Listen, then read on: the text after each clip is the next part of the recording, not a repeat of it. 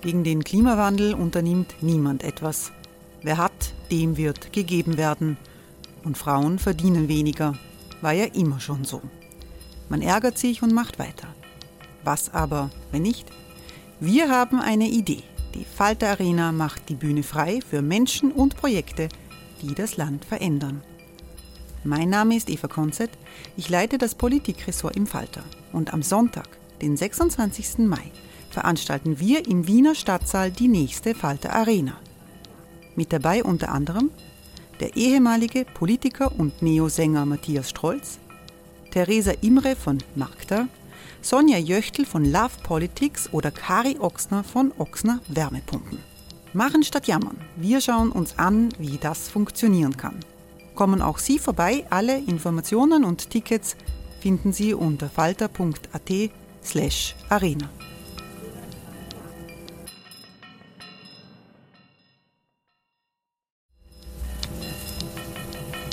Falter-Podcasts werden durch Werbung unterstützt. Das hilft bei der Finanzierung unseres journalistischen Angebots. Hey, I'm Ryan Reynolds. Recently, I asked Mint Mobile's legal team if big wireless companies are allowed to raise prices due to inflation. They said yes. And then when I asked if raising prices technically violates those onerous two-year contracts, they said, "What the f*** are you talking about? You insane Hollywood ass." So to recap, we're cutting the price of Mint Unlimited from $30 a month to just $15 a month. Give it a try at mintmobile.com slash switch. $45 up front for three months plus taxes and fees. Promo for new customers for limited time. Unlimited more than 40 gigabytes per month. Slows. Full terms at mintmobile.com.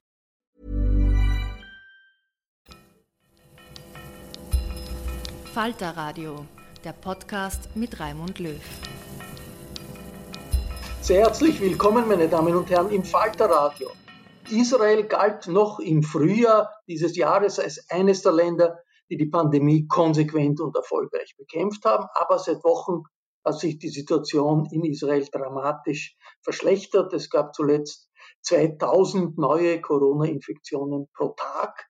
Das ist mehr als zehnmal so viel wie in Österreich bei etwas gleich großer äh, Einwohnerzahl.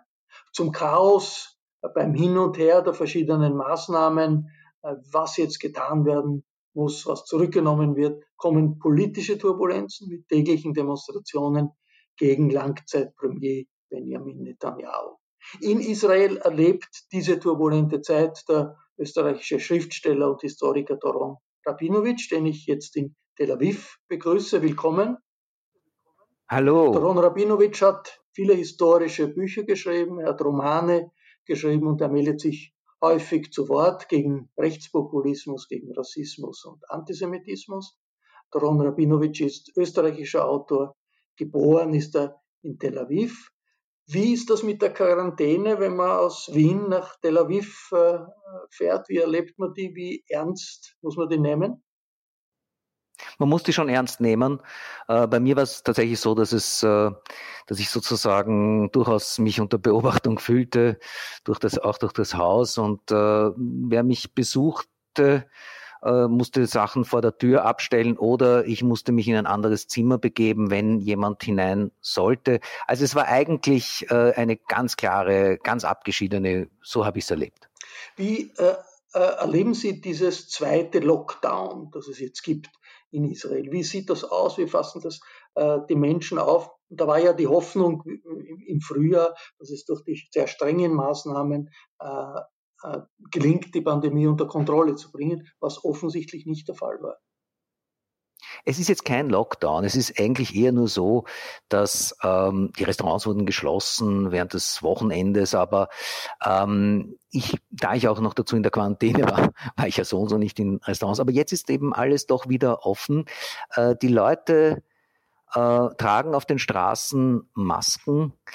Es ist allerdings in Israel so, dass, ähm, sagen wir mal so, die Sachen werden zwar eingehalten, aber jeder auf seine eigene Art und Weise, nicht? Also äh, man hat sehr viele Menschen, die die Masken unter der Nase tragen, was ja ein bisschen so daran erinnert an die Leute, die eine Hose tragen, aber das Gemächt draußen hängen lassen. Also eigentlich sinnlos. sinnlos.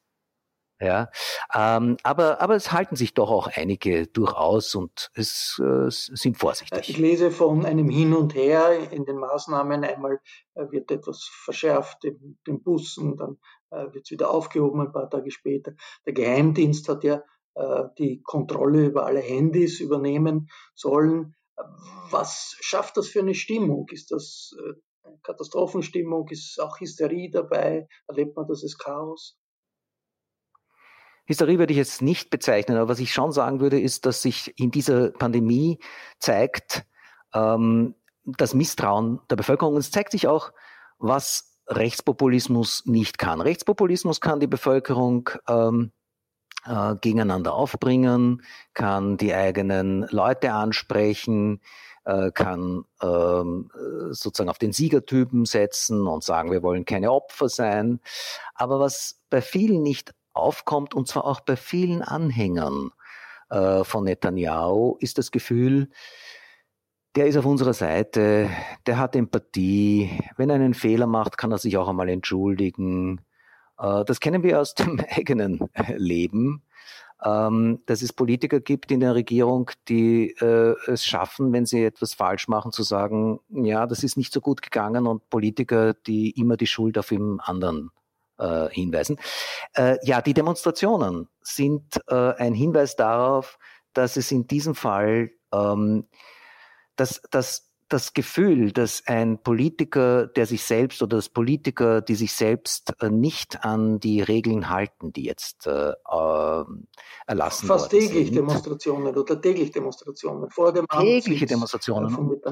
Nicht nur große, sondern ja, in Tel Aviv und Jerusalem, aber auch an verschiedenen Kreuzungen äh, des Landes, auf Brücken und ähm, mit schwarzen Flaggen werden teilweise auch die Häuser behangen. Also es ist schon beeindruckend. Äh, aber ob das die Mehrheit ist, ist nicht klar. Ähm, was schon klar ist, ist, dass diese Art von ähm, Politik, die Netanyahu äh, betreibt, auch gegenüber solchen Demonstrationen nicht gelassen und eben nicht liberal reagieren kann. Sondern was tut er? Äh, was erstaunt? Was, was tut die Regierung? Sondern, sondern so tun, als ob das eine riesige Bedrohung wäre auf die Einheit hin, als ob da zu Gewalt aufgerufen wird. In Wirklichkeit ist es umgekehrt. Nicht? Also diese Demonstrationen stoßen auf Gewalt. Es gibt äh, gewalttätige rechte Gruppen, die äh, in diesen Tagen gegen die Demonstrationen teilweise vorgegangen sind. Und Netanyahu, das unterscheidet ihn von anderen Politikern der Likud-Geschichte. Äh, das wissen wir ja auch schon leider seit 1995, äh, als äh, es dann zum Schluss sogar zum, zur Ermordung von Yitzhak Rabin kam, äh, distanziert sich nicht klar genug. Das sieht man auch jetzt. Also der Staatspräsident ist da ganz eindeutig, also auch ein Likud-Politiker, Rivlin.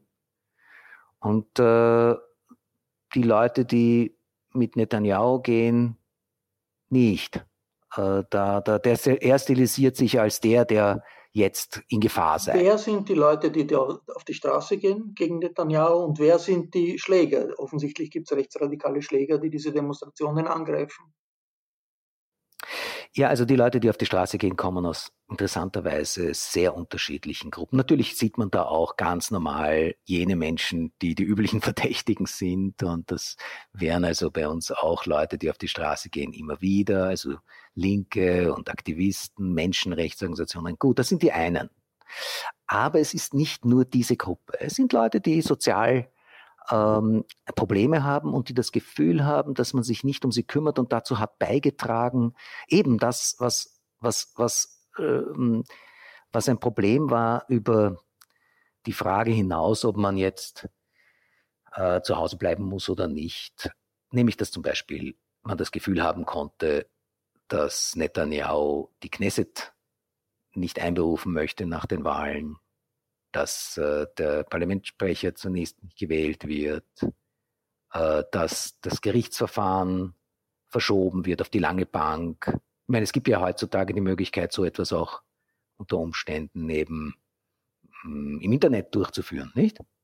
Ähm, ja, und das Gefühl, dass die sozialen Fragen nicht ernst genommen werden. Ich glaube, die soziale Empathie. Es wird bemerkt, das, was in, einem, in einer kriegerischen Auseinandersetzung unter Umständen durchaus funktioniert, also den Macho-Typen rauszukehren, nicht wahr? Das funktioniert jetzt durchaus schlechter. Hey, I'm Ryan Reynolds. At Mint Mobile, we like to do the opposite of what Big Wireless does. They charge you a lot, we charge you a little. So naturally, when they announced they'd be raising their prices due to inflation, we decided to deflate our prices due to not hating you. That's right. We're cutting the price of Mint Unlimited from $30 a month to just $15 a month. Give it a try at mintmobile.com slash switch. $45 upfront for three months plus taxes and fees. Promo rate for new customers for limited time. Unlimited more than 40 gigabytes per month. Slows. Full terms at mintmobile.com. Demonstrationen, Proteste gegen Netanyahu hat es ja immer gegeben. Vom ersten Tag, an dem er in der Regierung war, was schon lange her ist, die Regierung übernommen hat, was schon lange her ist.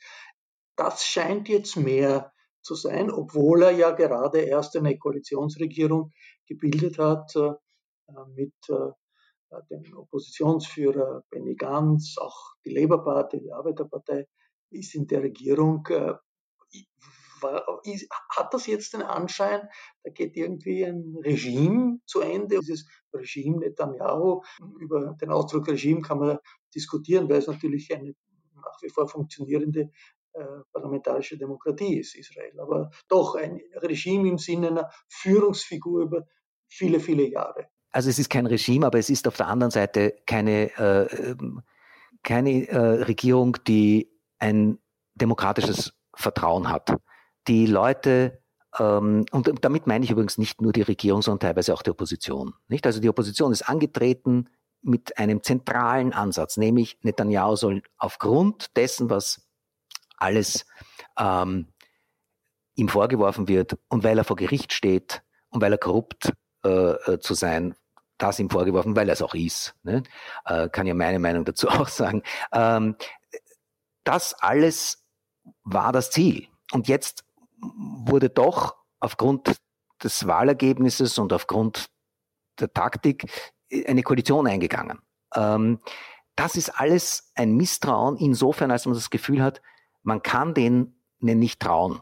Man, das ist, es ist nicht eine ehrliche Situation. Hinzu kommt, die Art und Weise, wie Netanyahu äh, von sehr vielen auch in den Medien gesehen wird, äh, dass man das, was wir kennen, die Fake News, äh, das ist etwas, was wir kennen von Orban, was wir kennen von Netanyahu, was wir kennen von Trump. Das findet sich alles auch hier. Doron Rabinowitsch äh, in Israel geboren, in Österreich äh, aufgewachsen, österreichischer Schriftsteller und Historiker. Wie wichtig ist Ihre Bindung zu Israel? Meine Bindung zu Israel ist sehr wichtig. Äh, wir sind nach Österreich gekommen, weil wir ja auch wussten, dass es Israel gibt. Das war eine, eine wir kamen als Israelis äh, nach, nach Österreich.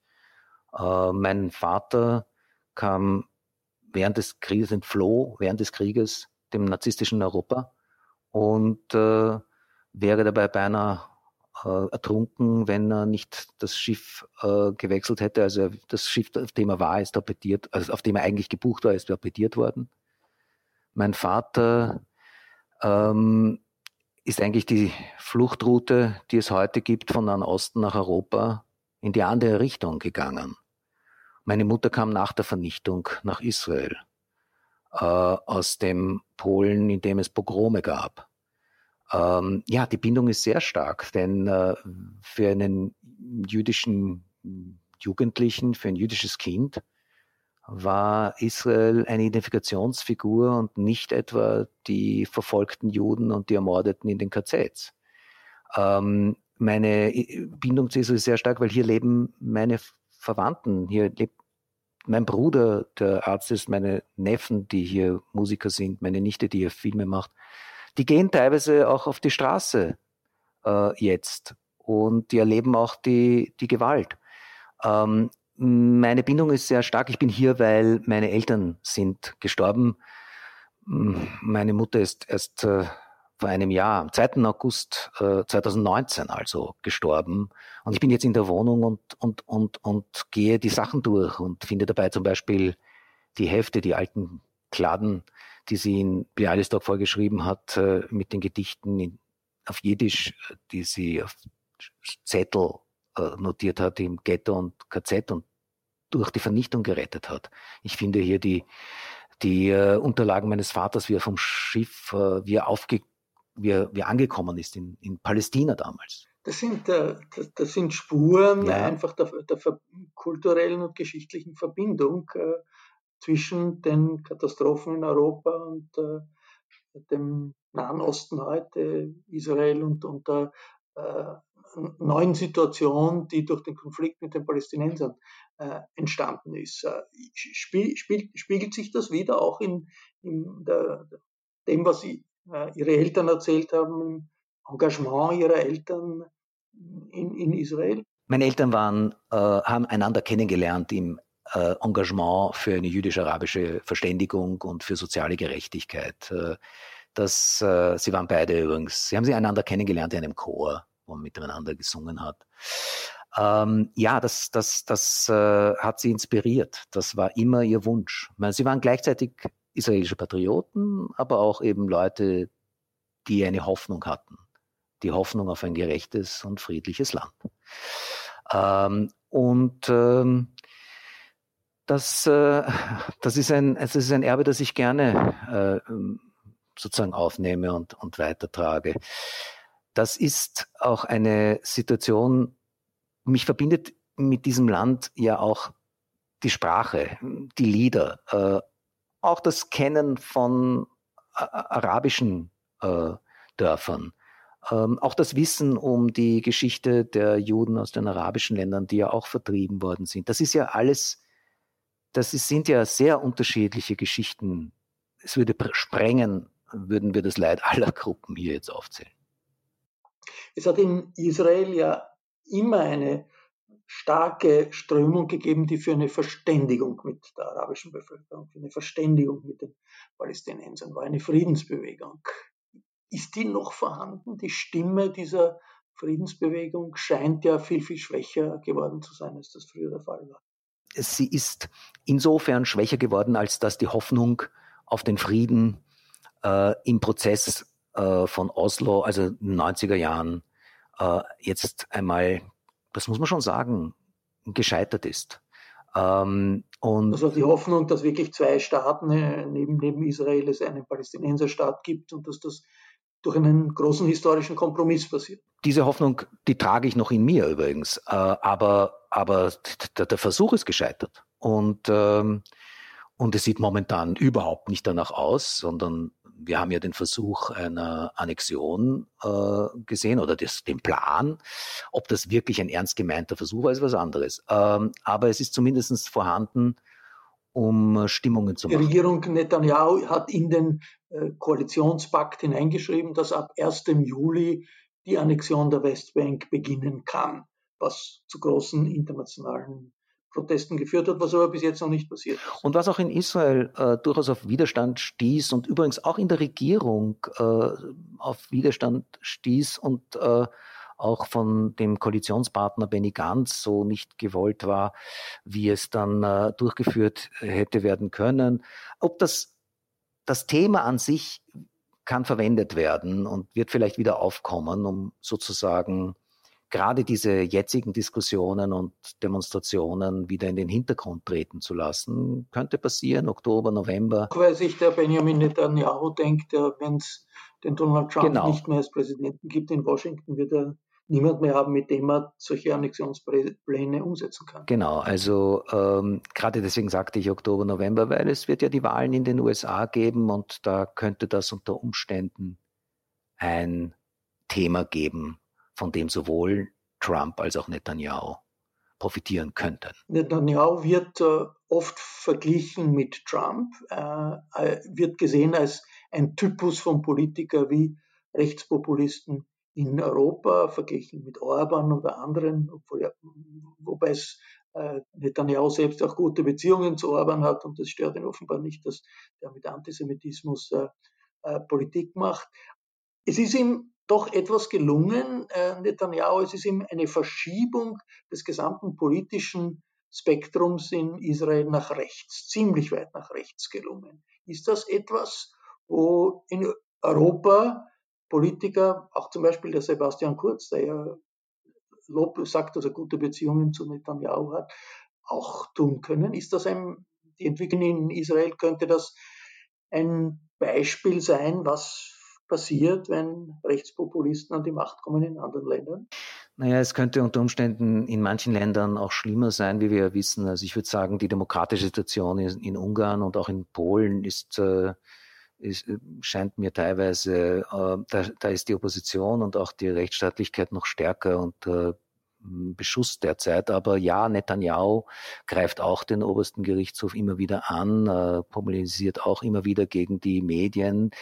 Ähm, ich glaube, dass man aber auch sehen muss, die Gefahren, die in ähm, Europa an die Wand gemalt werden, die gibt es teilweise hier auch wirklich. Es gibt ja eine existenzielle Gefahr. Das ist ja nicht zu leugnen. Es, ist, es gibt ja einen Krieg. Nicht? Also in, die, in der Situation, man müsste sich mal vorstellen, was äh, nehmen wir nur Österreich, was die Freiheitlichen machen würden, wenn es tatsächlich einen Krieg gäbe. Ja? Wir sehen hier verschiedene Gemeinsamkeiten. Zunächst einmal äh, die Veränderung der Öffentlichkeit äh, durch, äh, wie wir wissen, die sozialen Medien, äh, das Auseinandertreiben im ökonomischen, aber auch natürlich ähm, eine Schwierigkeit der Linken äh, mit ihren Gegenentwürfen durchzukommen. Das sind Gemeinsamkeiten. Und ja, äh, das, da, da, kann man, da kann man sehen, wo das hintreibt. In Europa die Diskussion um Israel und die israelische Politik, die Diskussion um äh, die Besatzung, die Kritik an der Besatzung wird immer verbunden mit äh, äh, der Frage, steckt der Antisemitismus dahinter? Ist das in Wirklichkeit ein Deckmantel, um antisemitische Ideen zu verbreiten? Der letzte Anlass war eine Auseinandersetzung um einen geplanten Auftritt eines Historikers und, und Philosophen aus Kamerun. Achille Mbembe heißt er.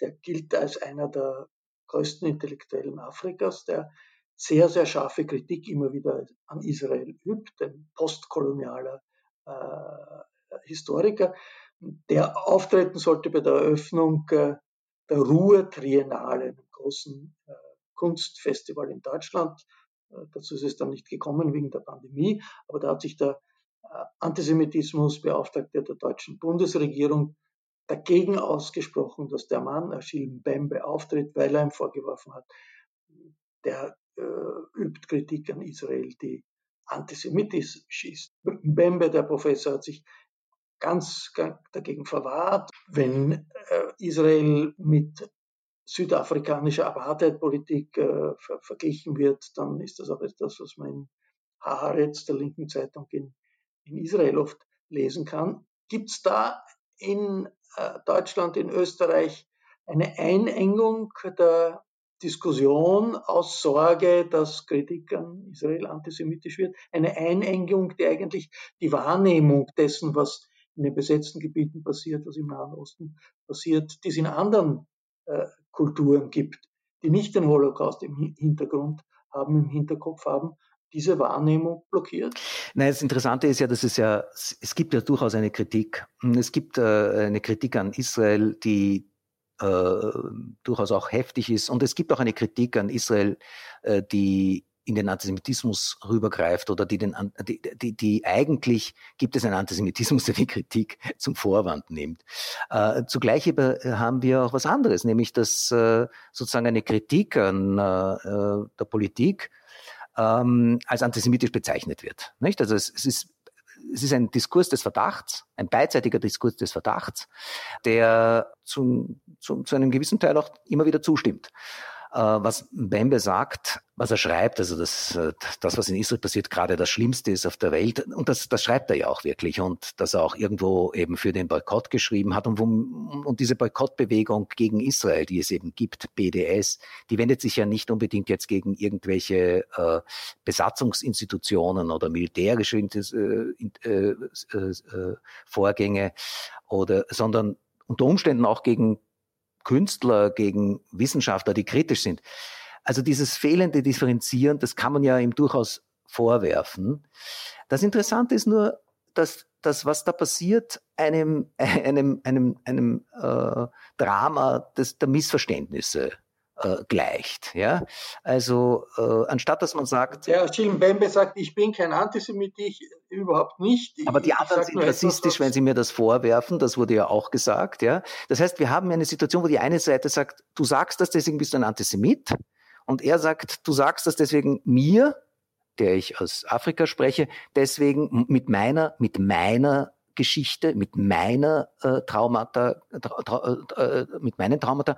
Deswegen ist das, ist das, ist das ein, eine rassistische Kritik.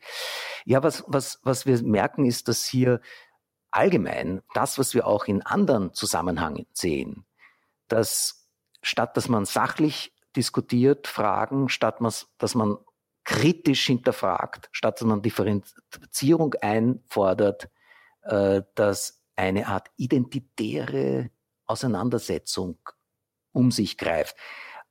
Ich stimme nicht mit Mbembe überein, aber ich glaube, es wäre richtig gewesen, die Auseinandersetzung mit ihm zu fordern.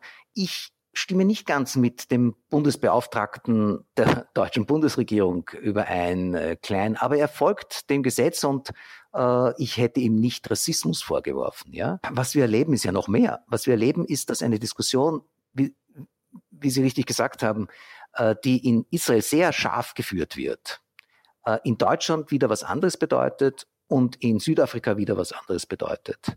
In Südafrika äh, argumentiert aus der, aus der Ebene dessen, was Apartheid war, mit dem Bewusstsein dessen, was Apartheid gewesen ist, was heute noch weiter wirkt. Ähm, und in Deutschland diskutiert wird im Hinblick darauf, was die Massenverbrechen bedeutet haben, was Boykott von Juden bedeutet hat, jahrhundertelang. Ja. Ich, ich erinnere mich an, an, an alle möglichen Diskussionen, in denen, in denen es wirklich um das Unverständnis und Missverständnis zuallererst ging, anstatt dass man versucht hat, die verschiedenen Positionen, die es gibt, und die Leiterfahrungen im Land zu verstehen. Mich erinnert das Ganze auch an die Debatten ganz an der Frühzeit des Christentums zwischen Pharisäern und Anhängern des Christentums des Frühen, ähm, wo Debatten innerhalb des Judens zwischen den sogenannten Judenchristen und den Pharisäern so scharf geführt worden sind, aber später veränderte sich das, mutierten die Diskussionen zu Diskussionen gegen das Judentum schlechthin. Das heißt, wir müssen immer den Kontext mit bedenken, wenn wir solche Debatten führen und anschauen. Vielleicht ist das ja etwas, etwas Ähnliches wie die Diskussion, die es jetzt in Amerika gibt um Cancel Culture, dass äh, Professoren an Universitäten oder Publizisten äh, entgegengetreten wird und gesagt wird, die sollen nicht auftreten können, die sollen nicht veröffentlichen äh, können, weil sie irgendwann einmal etwas gesagt haben, was es äh, rassistisch interpretiert wurde oder sich nicht stark genug gegen den Rassismus äh, geäußert haben und die Debatte wird eingeengt. Und das könnte ja sein, dass so etwas in Europa, in Deutschland und Österreich rund um den Antisemitismus sich abspielt. Dass man sagt, wenn jemand wie äh, Achille Mbembe, der postkoloniale Forschung macht und wirklich eine, eine, eine Persönlichkeit, eine Figur, der intellektuelle Figur Afrikas ist, wenn man sagt, der soll nicht auftreten, weil er vielleicht übertriebene, aber doch äh, sachlich begründete Kritik an der Okkupationspolitik äh, Israels führt. Was wir sehen, ist eine, ein Mangel an Differenzierung, wie man mit den verschiedenen Positionen umgeht. Wir sehen das übrigens nicht nur in den USA, ja, ja, auch in den USA, aber auch in Österreich, ja. Ich sehe, ich sah teilweise keine Unterscheidung zwischen der Position, wie man sich verhält gegenüber einem Professor Lothar Höbelt und wie man sich verhält gegenüber Ali Schwarzer. Für mich ist das ein Unterschied, ja. Für mich ist das ein Unterschied und ich weiß zu unterscheiden, ob ich jemanden vorwerfe, dass etwas, was er sagt oder sie sagt, ähm, rassistisch verstanden werden kann, oder ob ich jemanden sage, dass sein Weltbild an sich ein biologistisch rassistisches, völkisches ist. In Deutschland hat es äh, dieser Tage einen äh, Prozess gegeben gegen einen ehemaligen SS-Mann, der im KZ Stutthof, einem KZ bei Danzig, äh, als junger Mann Hilfspolizist war. Der ist jetzt 93-jährig und ist vor Gericht gestanden wegen Beihilfe zum Mord in mehr als 5000 Fällen. weil er damals 17 Jahre alt war, ist das nach dem Jugendstrafrecht abgehandelt worden und er hat zwei Jahre auf Bewährung bekommen, was völlig kurios erscheint, merkwürdig erscheint, ein äh, solches Urteil und der ganze Vorgang, aber unglaubliche Grausamkeiten in Erinnerung gerufen hat, die, die Vernichtungsmaschinerie in diesem KZ Stutthof. Wie stark ist das in Israel wahrgenommen? Wie stark haben Sie das wahrgenommen? Ja, ich habe es, ich habe es sehr stark wahrgenommen, weil ähm, in der Zeit, in der dieser Mann äh, als SS-Mann gedient hat in Stutthof, genau in derselben Zeit, von Sommer bis Frühling, Sommer 44 bis Frühling, Frühjahr 45, da war meine Mutter und meine Großmutter in diesem Lager. Und er hat ja auch beschrieben, wovon meine Mutter erzählt hat. Äh, er hat ja gesagt, dass er gesehen hat, wie die Leichen auf äh, Holzwagen geworfen worden sind. Äh, wie er hat, er hat gesagt, dass er gesehen hat die Gaskammern, dass er gehört hat die Schreie, dass er gesehen hat die Krematorien, dass er gehört, dass er gesehen hat und, und gerochen hat die, die Scheiterhaufen, wie man Menschen verbrennt. ich erinnere mich daran, dass meine Mutter mir erzählt hat, wie die, wie die Körper in dem Feuer äh, noch sich bewegten, weil das, weil die Hitze die, die Muskeln zusammenzog. Äh, dieser Mann war auf einem, äh, auf einem kleinen Wachturm eingesetzt und äh, in, in diesem Lager und behauptet jetzt, äh, und auch die ganzen Jahre hindurch, dass er all das gesehen hat, aber dass er nicht wusste, woran die Menschen gestorben sind. Das sagt er. Und äh, und er, er, er sieht auch keine persönliche Schuld bei sich. Es ist ein bisschen so, als hätte er diese Uniform mit dem toten Kopf niemals ausgezogen. Ja, was soll auf Bewährung heißen? Ich weiß es wirklich nicht, was das heißen soll. Soll das heißen, dass wenn, äh, wenn der Führer wiederkommt, äh, dass dann dieser über 90-Jährige ähm, äh, ins Gefängnis kommt, falls er noch einmal zur SS in ein KZ geht? das ist ja, das ist ja, das ist ja wie ein schlechter Witz. Also ähm, im Grunde genommen heißt das, dass, dass, dass es kein, es gibt, es gibt so, sowohl für diesen kleinen Henkershelfer als auch für die Massenmörder höchstwahrscheinlich im äh, allgemeinen bürgerlichen Gesetzbuch nichts, was äh, dem diesen monströsen Verbrechen entspricht, was denen gerecht wird, was den Opfern wieder fuhr, bleibt da uneinlösbar.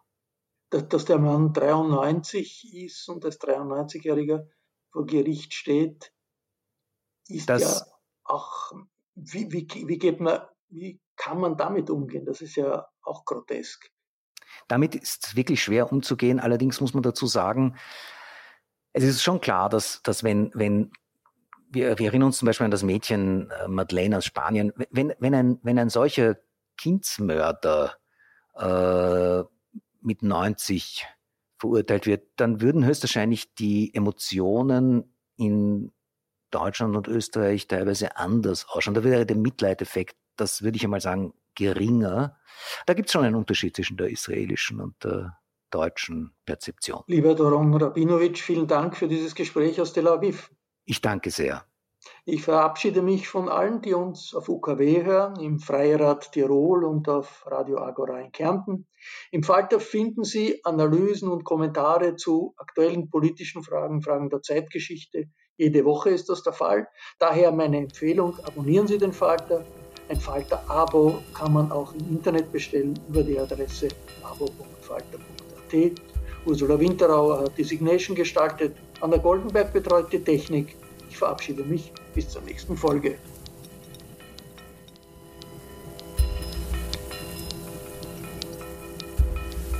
Sie hörten das Falterradio, den Podcast mit Raimund Löw.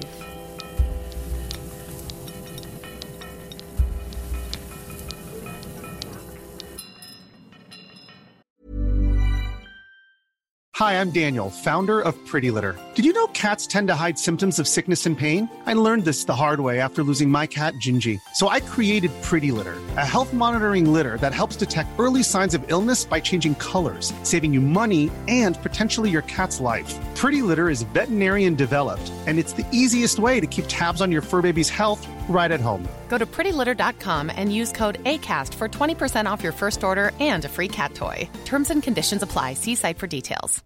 Imagine the softest sheets you've ever felt. Now imagine them getting even softer over time. That's what you'll feel with Bowl and Branch's organic cotton sheets. In a recent customer survey, 96% replied that Bowl and Branch sheets get softer with every wash. Start getting your best night's sleep in these sheets that get softer and softer for years to come. Try their sheets with a 30-night guarantee. Plus, get 15% off your first order at bowlandbranch.com. Code BUTTERY. Exclusions apply. See site for details.